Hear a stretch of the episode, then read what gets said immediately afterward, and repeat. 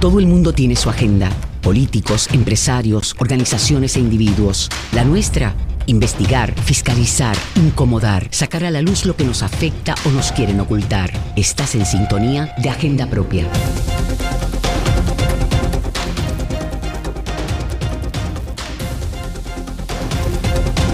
Invito a acompañarme a esta hora en el único programa en la radio puertorriqueña especializado en la investigación a fondo y en la fiscalización.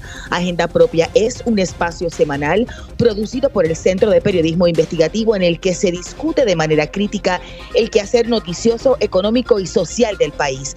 Manténgase siempre informado sobre nuestras investigaciones buscando en nuestra página www.periodismoinvestigativo.com. También nos pueden encontrar en las redes sociales, tanto en Twitter como en Instagram y en Facebook como arroba CPIPR.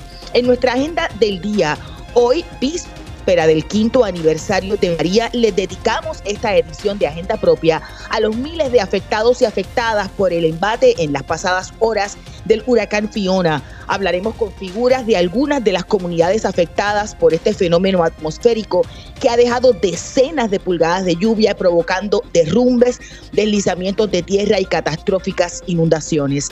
Además, conversaremos con la psicóloga Mercedes Rodríguez sobre el manejo de nuestras emociones ante la devastación provocada por este ciclón. Iniciemos Agenda Propia.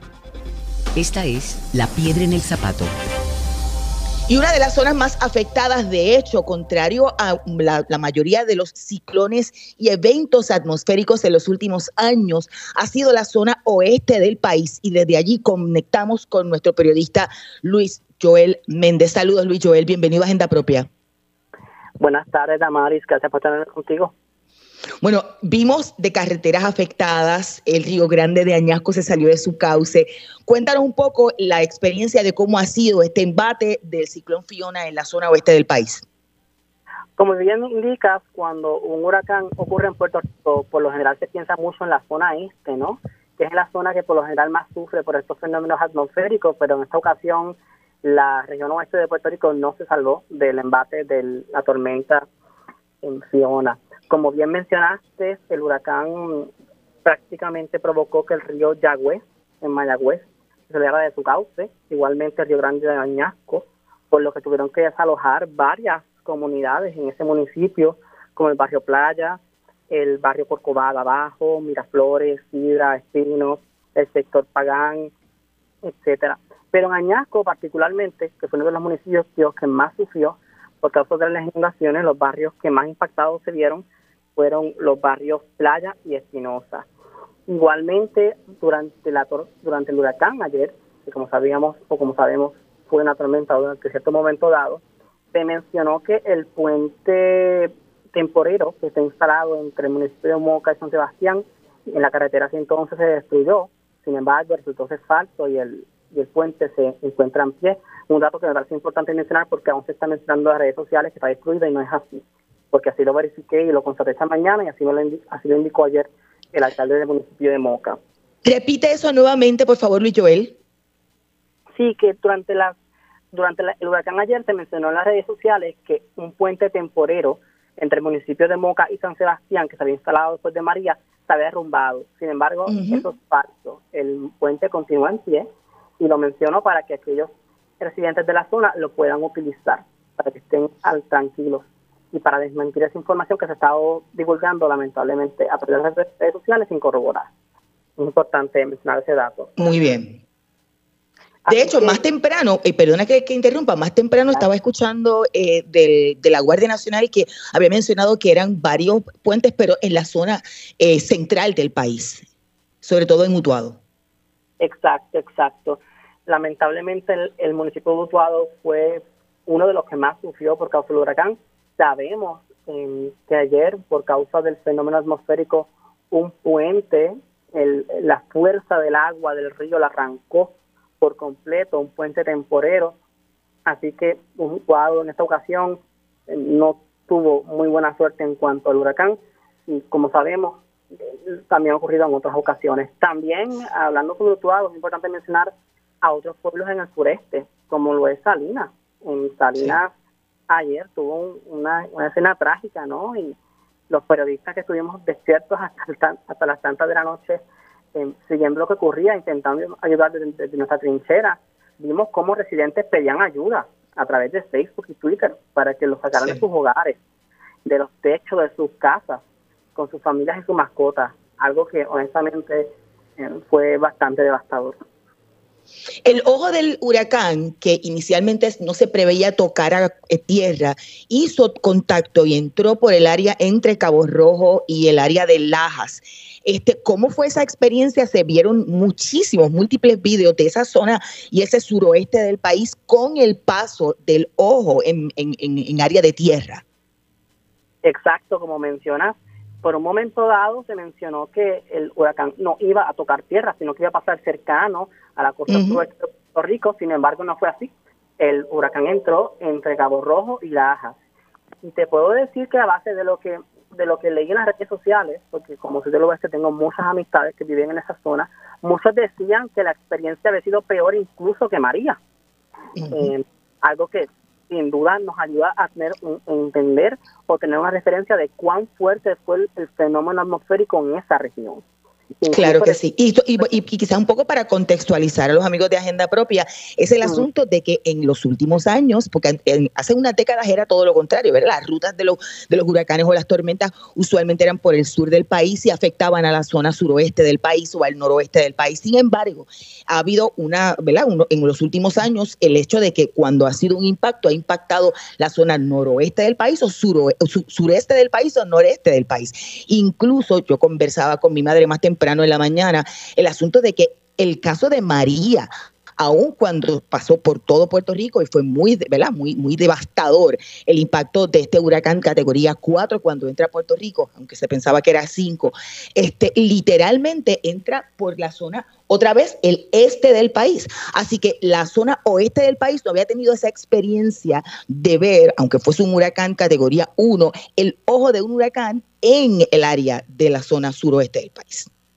Exacto, tienes toda razón. Importante también mencionar, Damari, que en la región suroeste, al igual que el resto del sur, em, sufrió de un sinnúmero de temblores y movimientos telúricos en el año 2020, si no me falla la memoria, que han continuado. Y eso sin duda ha afectado la estabilidad de las estructuras en la zona, lo que los coloca en mayor vulnerabilidad ante eventos como estos, como un huracán. Claro. Luis Joel, estaba leyendo que la policía ha informado sobre carreteras intransitables en áreas como Aguada, Aguadilla y Rincón. Eh, hasta este momento, ¿qué información se tenía sobre lluvia adicional? Porque más temprano se decía que podía caer también en la zona sur y en la zona oeste lluvia adicional en lo que resta de día. Sí, recuerda que aunque el ojo del huracán ya abandonó la isla, el, el fenómeno es tan y tan grande que las lluvias van a continuar hasta donde tengo entendido hasta hoy, mar, hasta el martes, probablemente. Ah, mañana. Incluso se ha mencionado que ha roto récords en, en cuanto a precipitación, alcanzando, y podría alcanzar en algunas partes 30 pulgadas de lluvia, que es una cantidad enorme y sumamente peligrosa sabiendo los saturados que están los terrenos. Yo te puedo decir que basado en mi experiencia, yo que me encuentro en el oeste, en, estas últimas dos horas la, la lluvia ha cesado y está lloviznando bien levemente pero, pero, importante que los residentes de la zona no se confíen y que permanezcan en sus hogares en zonas seguras y pendientes a las noticias de la información más reciente, porque estos eventos son impredecibles. Puede que claro. pero más tarde puede llover. Sí, y además si están en zonas ya saturadas o que, están ¿verdad? En, posibles deslizamientos o derrumbes, el terreno está sumamente saturado y puede continuar la, lluvia durante las próximas horas.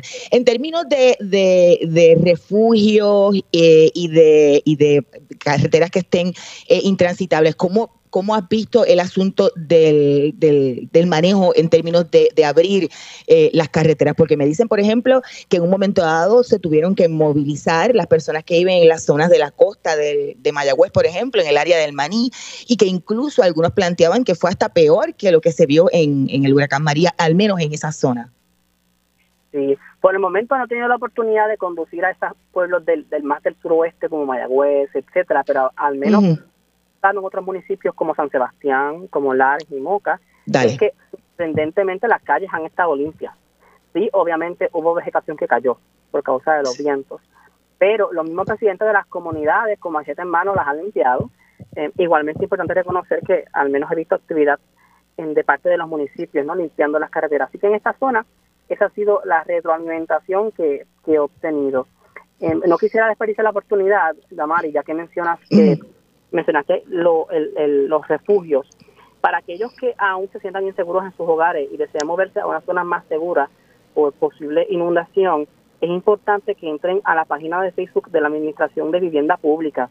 Ahí van a encontrar una lista completa de todos los refugios en Puerto Rico por municipio a los que pueden acudir de ustedes desear estar ahí para sentirse más, más seguros tanto ustedes como su familia. Importante ese dato.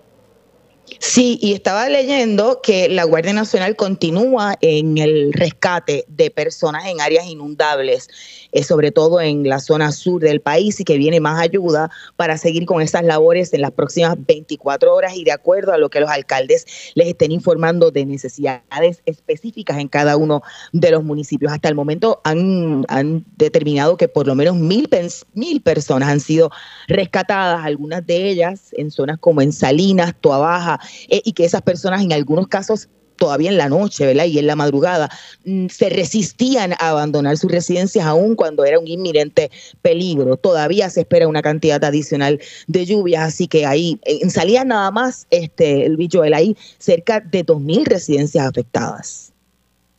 Sí, es increíble. Es increíble la magnitud del fenómeno atmosférico y el impacto que tiene lamentablemente en las personas de esa zona, ¿no? Eh, sin embargo, los boricuas somos fuertes, eh, somos personas pajonas, y yo estoy segurísimo que como en otras ocasiones, eh, el pueblo arriba al pueblo, y vamos a sobrellevar esto y, lo, próximo que, pueda acontecer en los próximos días. Muchísimas, muchísimas gracias. Gracias por acompañarnos y obviamente sabemos que vas camino autuado para la cobertura del centro, así que mucha, mucha precaución también, Luis Joel. Gracias a ti, Damari, que tengas una linda tarde igual. Escuchaban al periodista del Centro de Periodismo Investigativo, Luis Joel Méndez, hablando sobre lo que ha ocurrido en la zona oeste del país y ahora pasamos al sur con otra colaboración, esta vez la periodista de la Perla del Sur, Sandra Torres. ¿Cómo estás? Buenas tardes. Bienvenida a Agenda Propia. Buenas tardes, Damari, buenas tardes a toda eh, tu audiencia sí estamos colaborando con el periódico La Perla del Sur, también estamos haciendo los recorridos con eh, Primera Hora y el Nuevo Día. Qué bien. Sandra, la verdad que el, el, cómo está la zona sur, se habla que todavía se puede recibir otras pulgadas de lluvia adicionales, así que han hecho un llamado a que la gente se mantenga en sus residencias. Eh, eh, ¿Cómo está la zona? Damari, es una situación eh, desesperante, alarmante, ya que eh, Ponce, desde María, eh, no había vivido una situación de esta naturaleza. La cantidad de lluvia que, que sigue cayendo es considerable. De hecho, estuve hablando hace un rato con el alcalde para una entrevista y nos comentó que no hay paso para ninguna de las comunidades de la ruralía de Ponce, o sea que son miles de familias en sectores eh, de la montaña, entre estos Realanón, Tibes, La Carmelita, Paraíso, toda esa zona de la montaña de Ponce que es bien grande, no tiene paso, no hay acceso eh, ah. debido a, derrumbes que, que todavía la, los mismos equipos de rescate y de obras públicas municipales no han podido eh, solucionar pues porque las condiciones del tiempo tampoco han, han permitido que ellos puedan salir a trabajar eh, es una situación bien difícil porque tampoco que pues, queremos que se arriesgue las vidas de estos trabajadores que bien han estado, uno dice, pegados durante horas, días, trabajando con esta situación. Hay otra situación crítica en el área de, de la PR1, que es la carretera vieja de Ponce hacia Juana Díaz. Eh, el sábado estuvimos en, en una visita que hizo la, el gobierno municipal para tratar de desalojar estas comunidades que históricamente han presentado problemas de inundaciones con el, el río Inabón. Eh, y precisamente ayer, con toda esta lluvia y esta ráfaga, aquí, se registraron ráfagas de, de, más de 100 millas por hora. Y, entonces, pues todavía no hay paso por esa carretera. Esa gente se tuvo que quedar eh, en esas comunidades y, y me preocupa porque ahí eh, la, la situación con la con la misma joya que está en la parte de, atrás de la comunidad, pues pues puede entonces inundar su, su residencia. No se sabe lo que está pasando ahí porque el gobierno municipal todavía, ninguna de las autoridades, de hecho ayer fueron con la Guardia eh, Nacional y tampoco pudieron pasar. No, no se sabe cómo están. Eso es el APR 1. Esa es la PR1 que está que, que está daño al aeropuerto Mercedita. Ok, entonces pregunta, ¿qué, dicen las autoridades? ¿Cuánto tiempo estiman que pueden reabrir esos caminos, incluso los que son de la ruralía también? Los que están en la ruralía. No hay tiempo, no hay tiempo. Eso fue lo que le preguntamos. Van a tratar de hacerlo tan pronto las condiciones del tiempo mejoren, porque el peligro son, por ejemplo, acá los derrumbes y entonces acá eh, el río que, que se salió de su cauce y, pues eso no se puede controlar. Eh, en Villalba la situación también está también delicada, eh, aunque allí eh, brigadas del, del municipio lograron abrir parte de la carretera 149, es la que va de Juana Díaz a Villalba, pero había pasado hasta mediodía hasta el casco urbano, pero hacia arriba, hacia las comunidades que van a, que conducen hacia Ciales, por ejemplo, esa misma carretera, tampoco había paso para allá. Eh, no hay paso en, prácticamente en, casi ninguna de, las de las que conducen a, sectores altos. Este, la única que es como Ayuya, que, que, tampoco hay paso por los deslizamientos.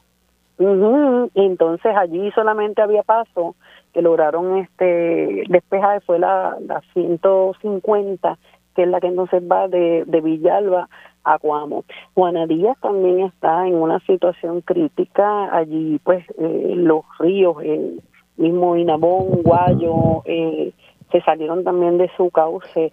Y hubo unas situaciones también con, con las personas que viven en las urbanizaciones La Fe y Extensión La Fe, allí el agua se inundó más de 30 residencias, eh, así que entre tantas cosas que ha pasado, una de las situaciones que, que que preocupa a, las autoridades es con las comunidades que están cercanas a la represa Guayabal, eh, es decir, Arús, Manzanilla, tienen también eh, en, en, todas las que están allí, eh, porque el, el problema con eso es que no han dragado el lago y entonces eso tiene entre 60 y 70% de, de sedimentación y no aguanta, no, no aguanta mucha capacidad de agua y con todo lo que ha caído, la capacidad máxima de ese lago antes de que comiencen a abrirse las compuertas de la represa es de 341 y ya está casi, casi tocando a ese límite, esa capacidad máxima. Hay, hay, preocupación por unas familias que perdieron todo en Villalba, creo que son cuatro familias, y además sobre puentes que, que, colapsaron o se vieron afectados, me parece que en Jayuya y en Utuado, si mal no recuerdo. Sí, en, Utuado también se eh, colapsaron dos puentes que, que eran los que habían también eh, colapsado con María. Eh, aquí lamentablemente ninguno de los puentes que yo sepa de los que se han arreglado son permanentes. O sea que estos fueron los, los puentes temporeros y pues eh, se fueron con, con toda esta presión de, del huracán. Es una situación difícil por el momento, pues eh, sí hay muchas familias, en Villalba fueron cuatro familias que perdieron el, el techo, en Juana Díaz seis hasta el momento, en Ponce mm, todavía no hay una cifra exacta porque precisamente no se ha podido llegar hacia las comunidades eh, aisladas. Eh, Así que es una situación bien, bien difícil. Entiendo también que en Peñuelas la vía principal también está obstruida. ¿Cuánto de esto afecta aún más sectores que, como todos sabemos, desde el 2020 estuvieron, bueno, desde diciembre del 2019, estuvieron afectados por los, eh, movimientos telúricos? Sí. El sur. Este, sí, eh, es bien difícil, eh, pues porque las estructuras no están seguras. Recuerda también que los terremotos afectaron mucho el, el, suelo en muchos lugares bajos, sobre todo en la costa. Y se vio ayer también, eh, esa es otra de las comunidades que se afectó, la playa de Ponce. Allí, por más que estaban en esta ocasión funcionando el sistema de, de bombeo, eh, el, el, mar hizo de la suya y, hizo resistencia y entró e inundó toda, prácticamente casi toda esta comunidad. Este, y Estuve viendo parte de fotos en, la guancha, era, era impresionante. Sí, exactamente. Pues entonces la gente de la playa, como todo ese ese terreno bajo, todo ese litoral, desde la, lo que es Ponce, Peñuela, Guayanilla, Guánica, todo ese litoral bajó considerablemente a consecuencia de los terremotos y entonces con todo esto también de la erosión que hubo con el huracán María, pues lo que ha hecho es que ha vuelto más vulnerables a las familias que viven en la costa.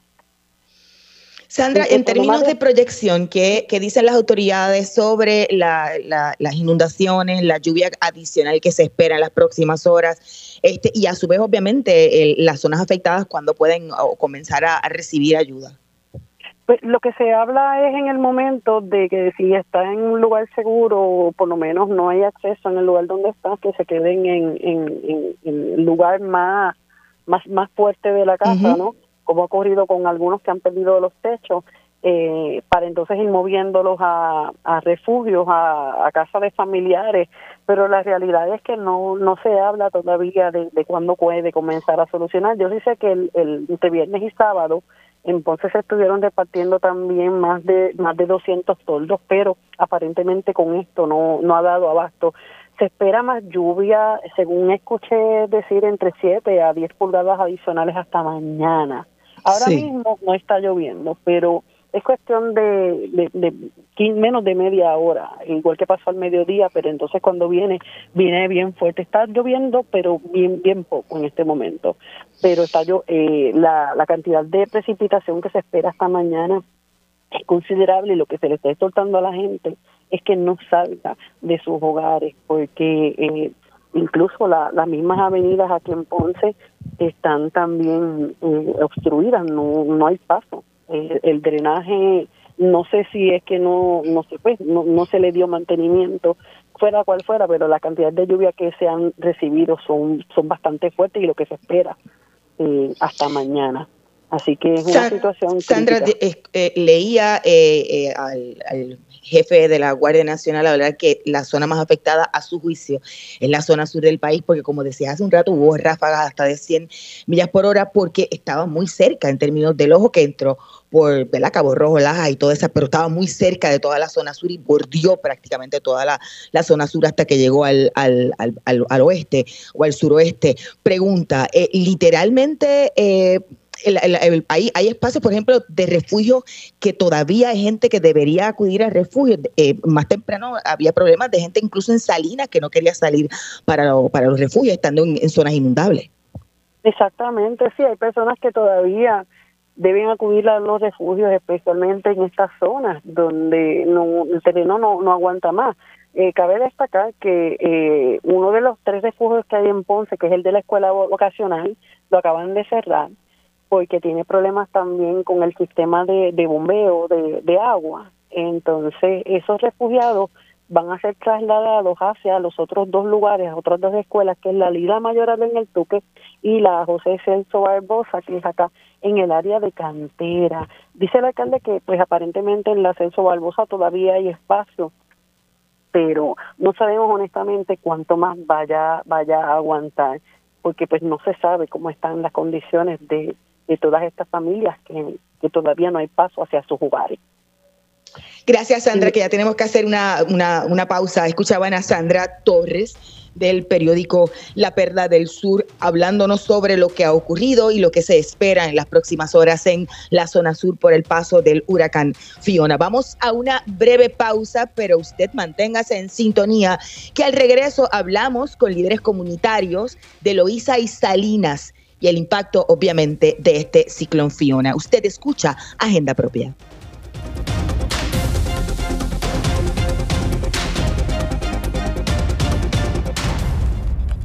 Agenda Propia regresa en breve.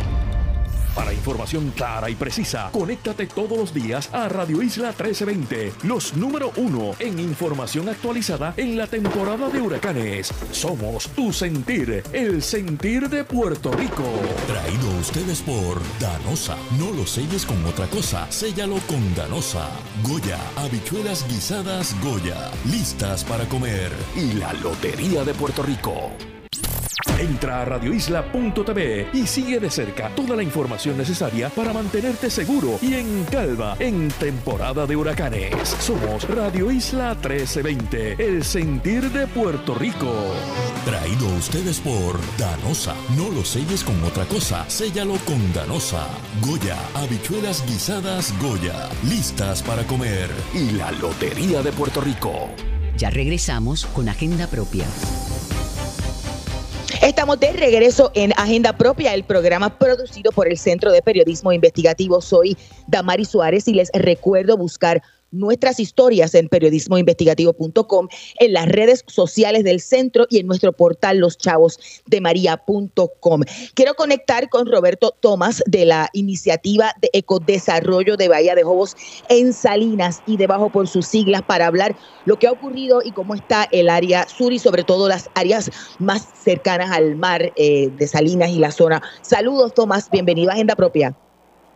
Eh, saludos, saludos Damari, buen día. Las imágenes que hemos visto de lo que ha ocurrido luego del paso del huracán Fiona, sobre todo para el sector de la playa, son terribles. Cuéntanos un poco cómo está a este momento la, la, zona eh, y si los, los residentes ya se han movido a, lugares más seguros. Sí, bueno, no, podemos hablar de básicamente toda la costa de Salinas. O sea, yo acabo de, de dar un recorrido tratando de llegar a, al Coquí, y Aguirre, que eh, es donde tenemos también eh, parte de nuestra de nuestro liderato de esas comunidades y, y, está prácticamente intransitable, por lo menos para vehículos como el mío. Eh, así que desde playa hasta San Felipe está toda la costa inundada.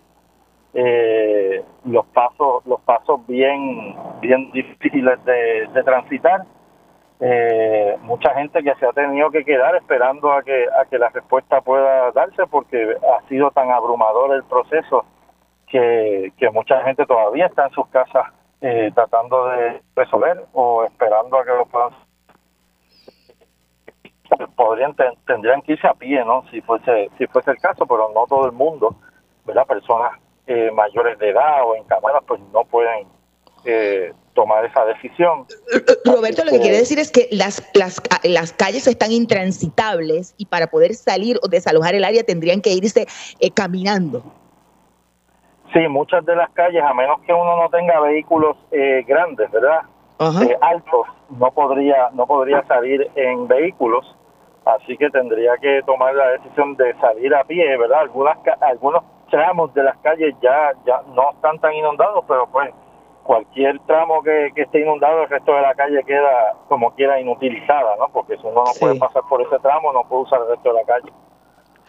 Y, en términos de, del mar, ¿es cierto que entró el mar a, a ciertas zonas? Sí, bueno, en playa particularmente y playita, eh, compañeros y compañeras que son de esa zona nos dicen, uno, un, parte del, liderato nuestro, que es un maestro de obra que participa del proyecto de construcción de ayuda mutua, eh, me dice que el, mar y el río, los dos juntos se metieron a la comunidad y que todavía tiene agua en su casa ahora mismo. Él está todavía allí porque no, no ha podido salir de, playa.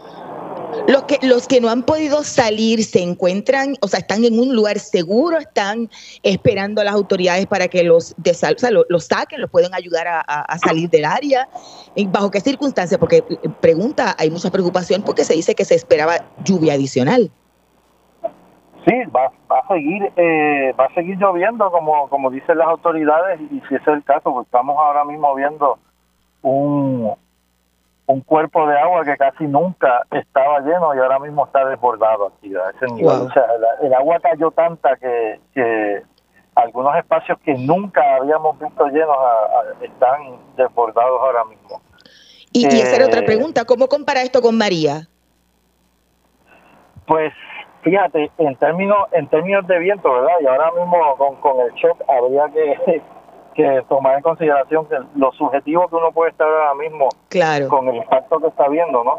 Pero en términos de María, pues el viento definitivamente fue uno de los el elemento eh, más más trascendental en el, en, el, en el efecto y el daño aunque después de María estuvo lloviendo como un día adicional, día y medio, pero la cantidad de agua que ha caído, por lo menos en Salinas, ha sido impresionante. Yo yo creo que no no si, si no es igual a María, definitivamente sobrepasó la cantidad de agua que trajo María.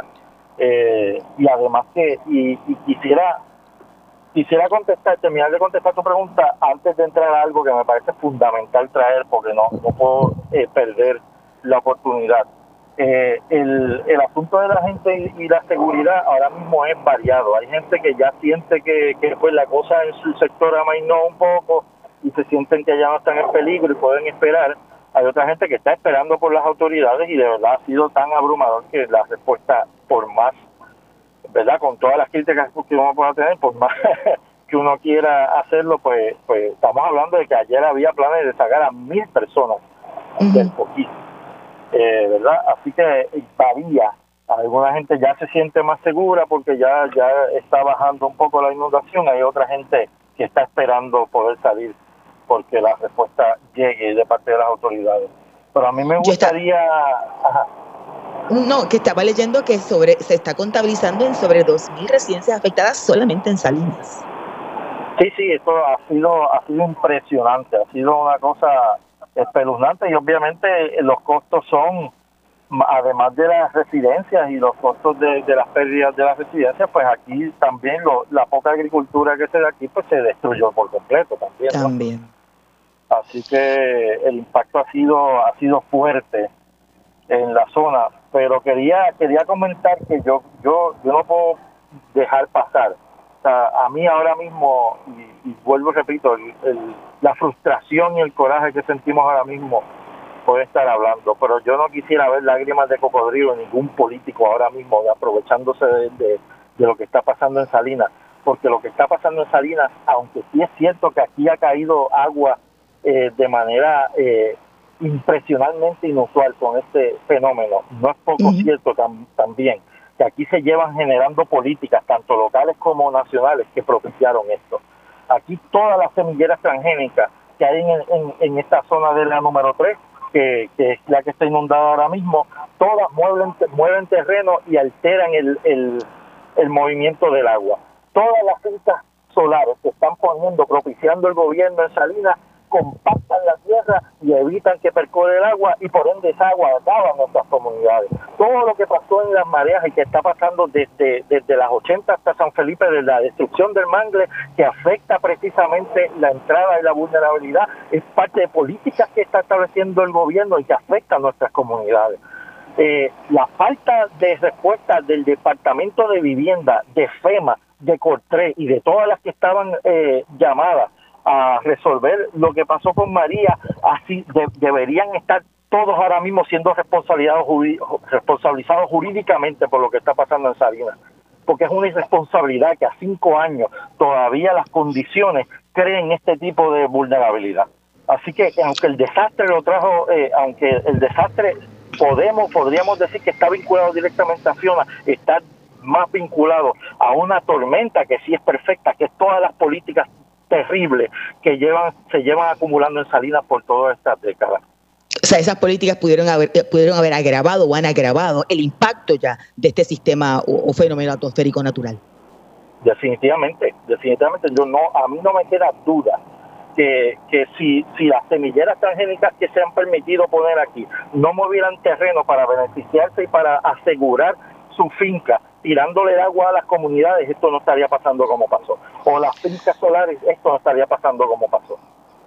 Gracias Roberto, que ya tengo conectada a mi próxima invitada y, de, y del área sur. Nos movemos para, para Loíza. Escuchaban a Roberto Tomás de Iniciativa de Ecodesarrollo de Bahía de Jobos en Salinas y debajo. Y de allá de Salinas nos movemos a la comunidad de Loíza con la líder comunitaria Modesta Irizarri. Modesta, buenas tardes y bienvenida a Agenda Propia.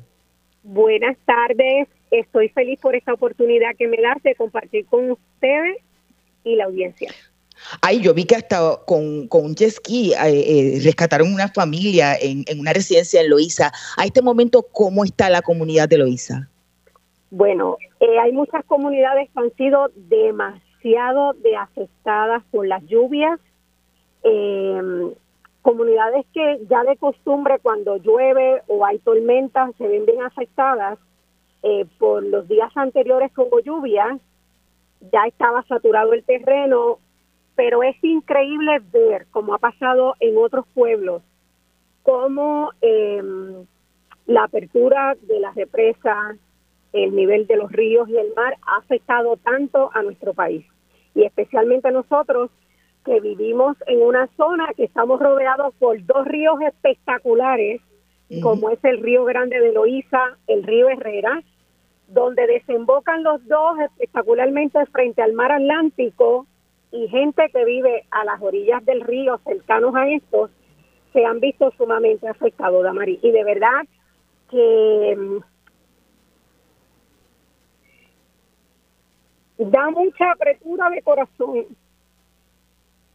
como ya a estas alturas se, se supone que estuviéramos bastante bien desde las experiencias de los huracanes, de los terremotos y la pandemia que hemos pasado y pareciera algo tan irónico de que tantas familias que todavía estaban en ese proceso de recuperación vuelven a perderlo todo, otros que no habían perdido nada lo están perdiendo y otros que están en ese proceso de que nunca creyeron que iba a pasar nada porque te tengo que confesar, yo creía que era una cuestión de lluvias de un día entero Exacto. y adiós. Tomó por sorpresa, porque digo, en el caso de Loisa hay muchas personas que todavía mantienen o mantenían sus techos toldos azules. Es correcto. Por eso te digo, el proceso ha sido bien difícil porque gente estaba recuperándose, otros estaban en el proceso y a otros estaban comenzando porque hay gente que les estaban este, reconstruyendo sus viviendas. Claro. Entonces, ¿tienen algún estimado? No, yo en lo personal no tengo estimado, pero todo lo mío ha sido visual. Y te digo de verdad que ha sido bien doloroso y muy triste lo que uno está volviendo a ver. Eh, algo tan sencillo que pareciera como fue la tormenta huracán Fiona a lo que fue María.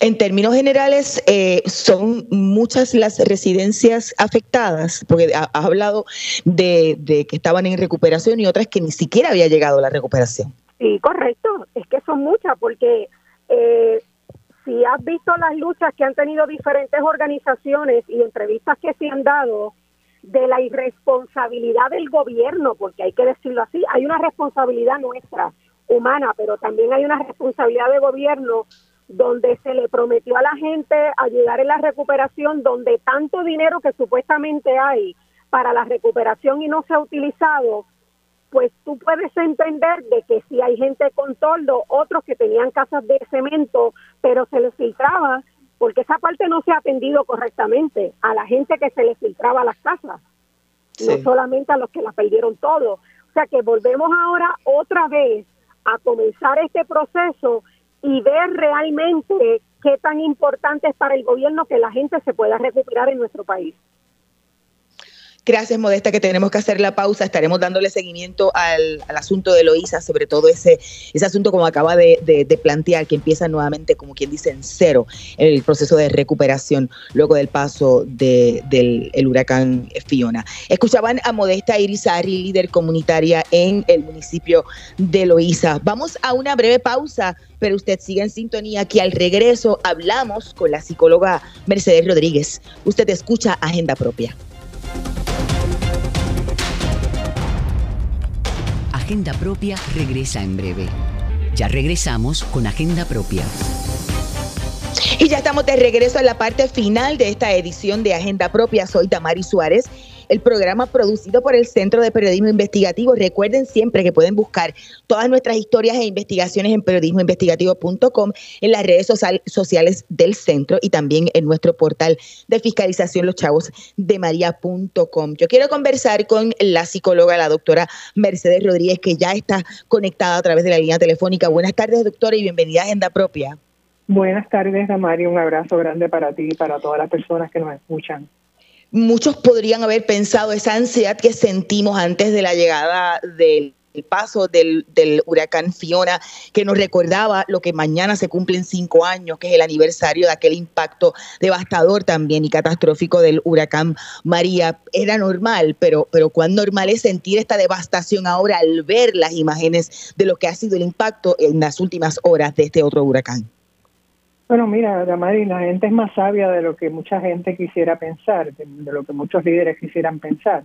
Así que ese temor que tenía la gente, esa conexión que hacía la gente con María, esa ansiedad que le produjo a muchas personas el saber que teníamos esta tormenta encima que luego se convirtió en huracán, tenía un sentido.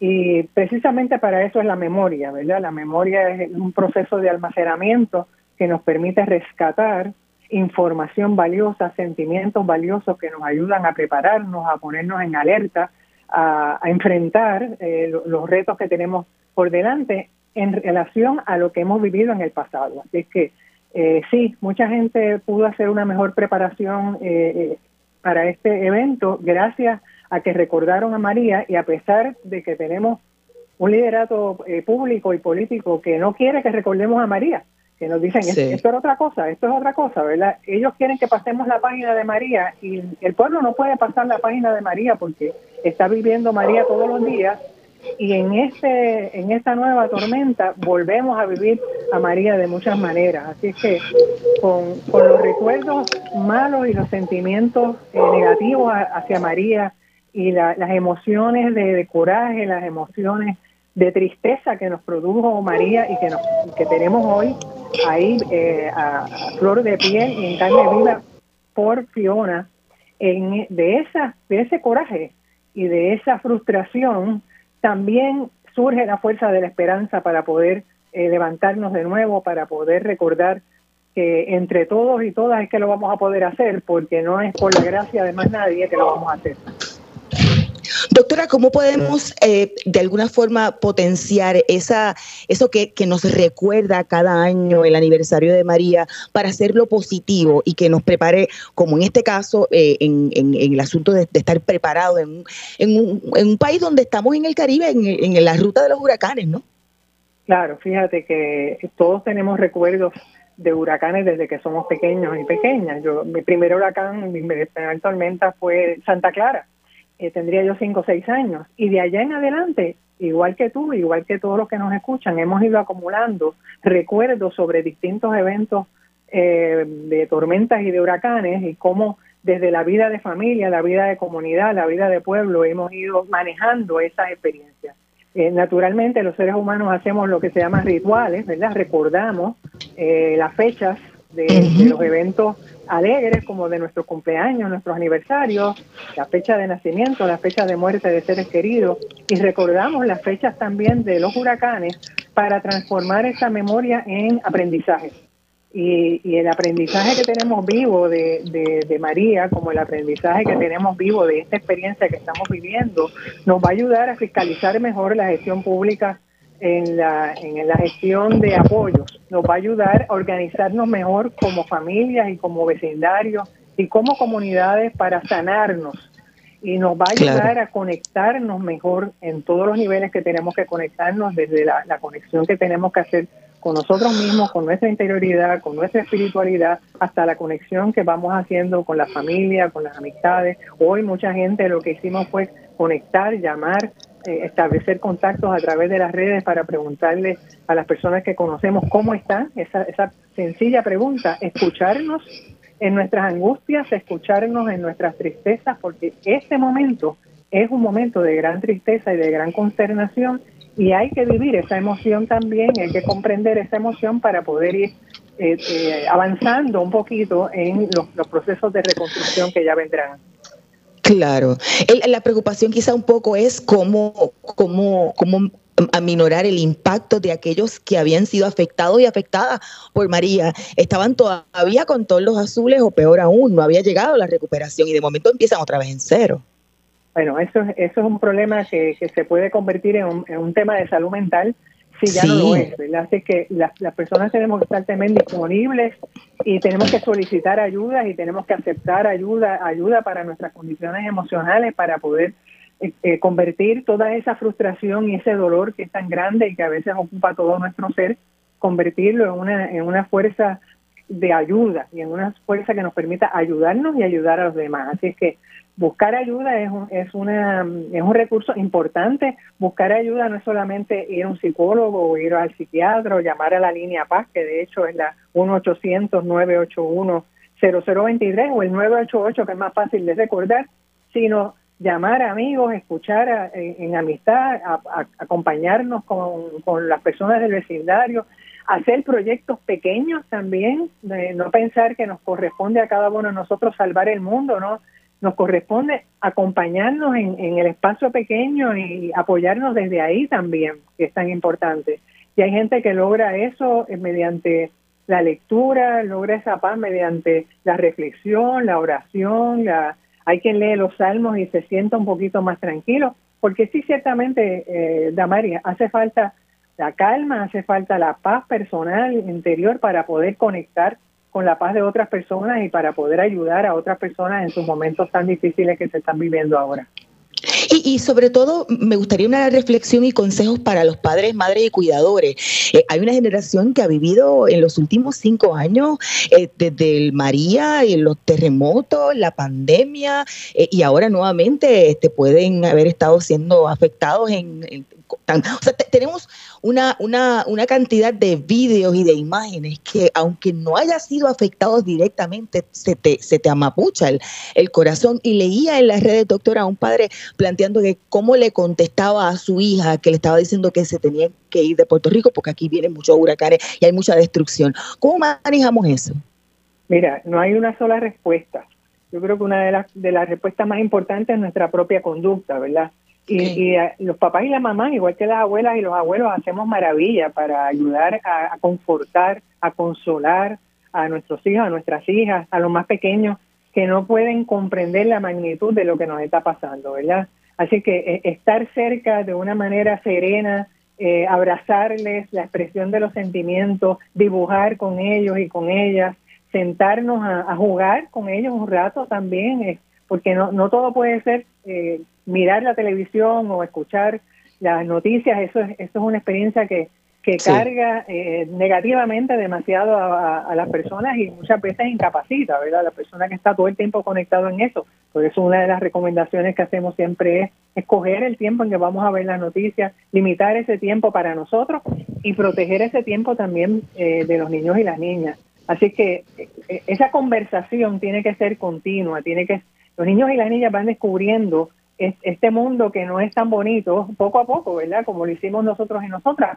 Pero nosotros podemos manejarlo porque tuvimos padres y madres, abuelos y abuelas que también nos protegieron un poquito de esos grandes temores. Los niños y las niñas no necesitan estos, eh, pasar el susto grande que estamos pasando los adultos. Así que eh, la compañía, la, la, comunicación, cantar con ellos, contar las historias nuestras de cómo hacíamos cuando, cuando nosotros también fuimos pequeños y tuvimos su edad, qué hacíamos, cómo era el manejo de las situaciones entonces, porque hay, hay grandes lecciones que, que nos da María, pero hay grandes lecciones que, que, las tenemos, que nos dieron nuestros padres y nuestras madres cuando éramos muy pequeñitos y muy pequeñas también, ¿verdad? Como la solidaridad, el acompañarnos, el estar juntos, el no sentirnos solos, el expresar ese, esos temores también, eh, es, es, escuchar a los niños y las niñas lo que sienten, lo que han pensado, lo que ellos creen que debemos hacer, ¿verdad? Y, y las verdades grandes están en ese compartir, en esa, en, ir descubriendo un poquito esa, esa certeza de que donde quiera que pase lo que pase, vamos a estar unidos y vamos a estar unidas. Yo creo que eso le da una gran seguridad. Ese, y decirlo con amor y hacerlo y vivir este tiempo también con amor. El tiempo de, de temores, el tiempo de tristeza, es una oportunidad grande para expresar el amor. Gracias, doctora, que ya tenemos que finalizar esta edición. Escuchaban a la doctora Mercedes Rodríguez, psicóloga. Hemos llegado al final de esta edición de Agenda Propia, así que les recuerdo, como siempre, buscar todas nuestras historias en periodismoinvestigativo.com y allí se pueden suscribir a nuestro boletín para que reciban en su correo electrónico nuevas investigaciones y contenidos del centro. En periodismoinvestigativo.com también pueden visitar nuestro kiosco virtual y adquirir los artículos del CPI con sus donativos. También nos pueden encontrar en las redes sociales Twitter, Instagram y Facebook como arroba CPIPR. Gracias por la sintonía. Los esperamos la próxima semana. Hasta aquí, Agenda Propia.